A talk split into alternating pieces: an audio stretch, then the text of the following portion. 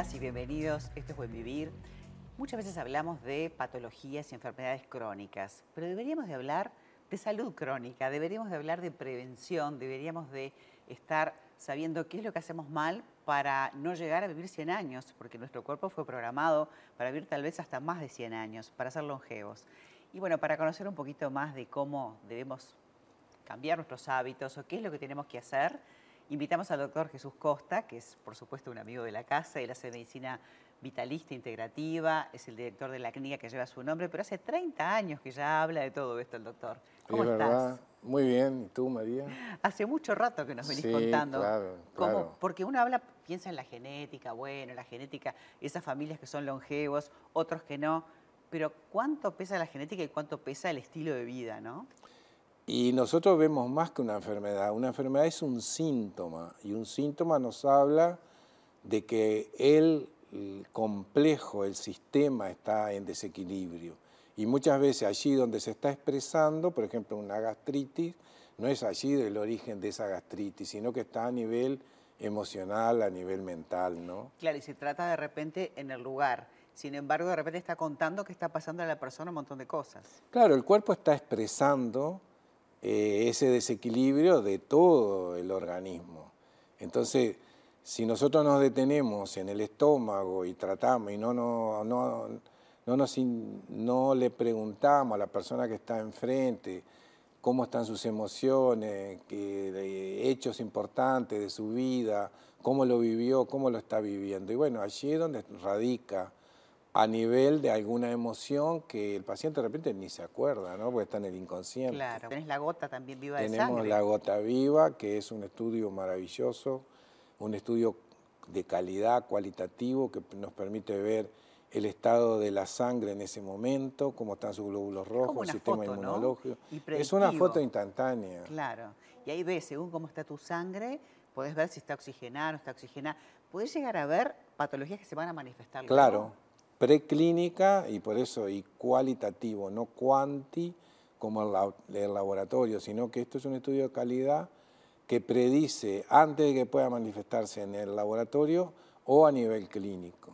Y está buenísimo para hacer esos cambios en esa epigenética, en ese estilo de vida que un poco es lo que estábamos hablando y es lo que, es lo que podemos cambiar, ¿no? Porque de Claro. repente la genética es algo que no, no, no podemos cambiarlo, pero la, la injerencia que tiene hoy el estilo de vida es mucho más pesado. Claro, y ahí está la importancia de lo que hablábamos en el inicio. A nosotros nos enseñan, nos dice, bueno, este es el paquete que hay, esta es la enfermedad, este es el fármaco para esa enfermedad.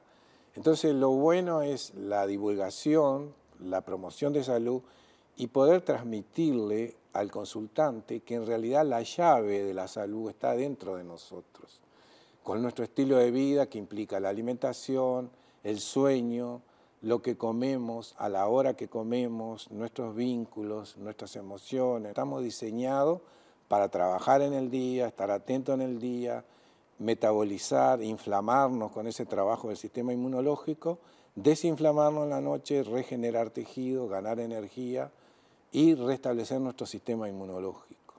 Y nuestra este, microbiota, que es uno de los descubrimientos más formidables de la ciencia, también sigue ese ritmo circadiano.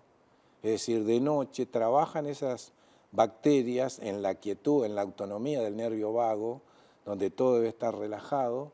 En la autonomía trabajan depurando nuestro intestino. Por eso es importante el sueño REM. Por ejemplo, los medicamentos para dormir, mal llamados, porque en realidad son anestésicos del cerebro, por ejemplo, nos alteran el sueño REM.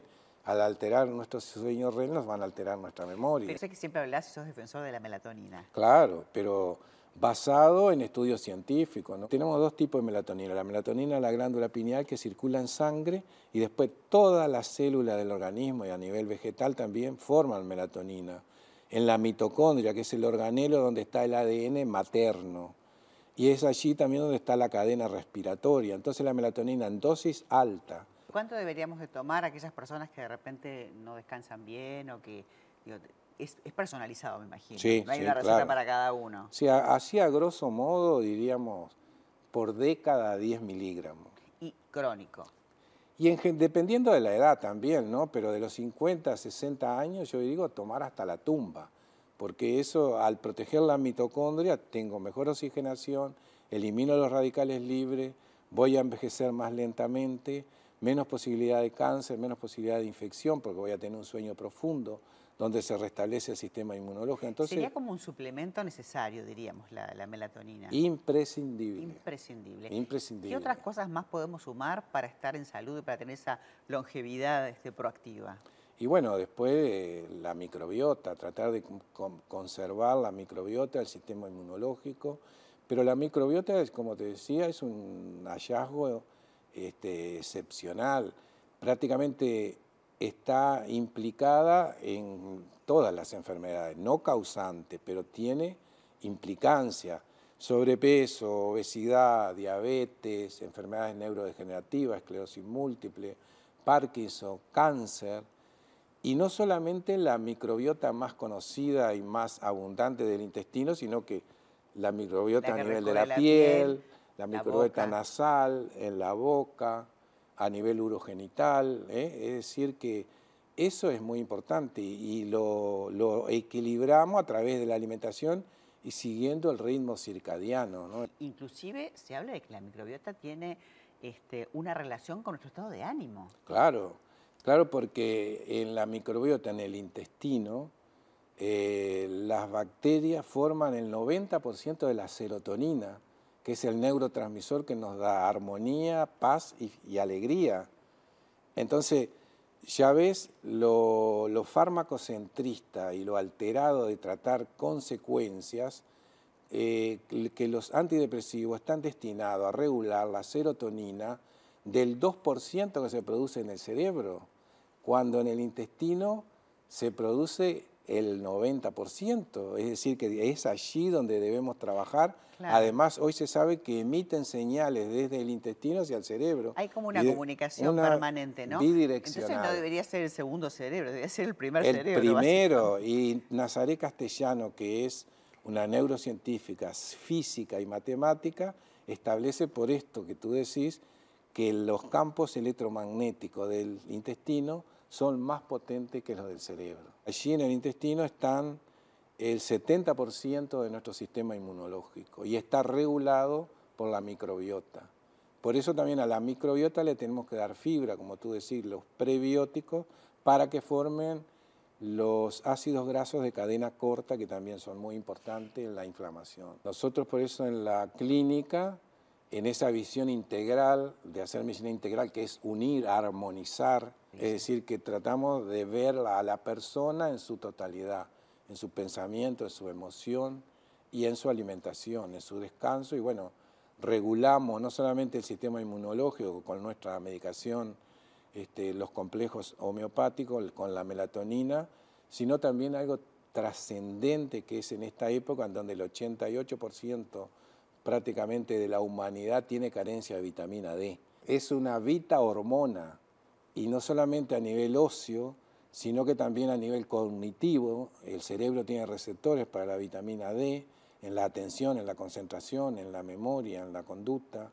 en, las enfermedades este, anti, este, como la esclerosis múltiple, el Parkinson, protector cardiovascular. Sí, sí. o sea que de todo lo que me estás contando, yo me quedo con que para generar una salud crónica, una longevidad, la melatonina ya me la noté, la vitamina D ya me la noté, por supuesto que hacer el ciclo de sueño este, luz y sombra, ¿no? El ciclo circadiano, y también la alimentación, que es algo que nos dijiste hoy muy interesante. Y movernos.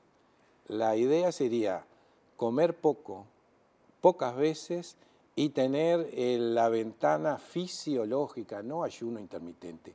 Esa ventana es fisiológica, de homeostasis, necesaria para que el cuerpo se depure, el sistema inmunológico se reequilibre y ganemos energía para el otro día. Es decir, lo ideal sería como vivían nuestros abuelos, nuestros ancestros, almorzar entre las 12 y la 1, la cena a las 20, no más, como dice la crononutrición, y acostarnos antes de la medianoche. Bien. Con estos consejos tenemos que vivir muchos años. Y sí, no nos queda otra.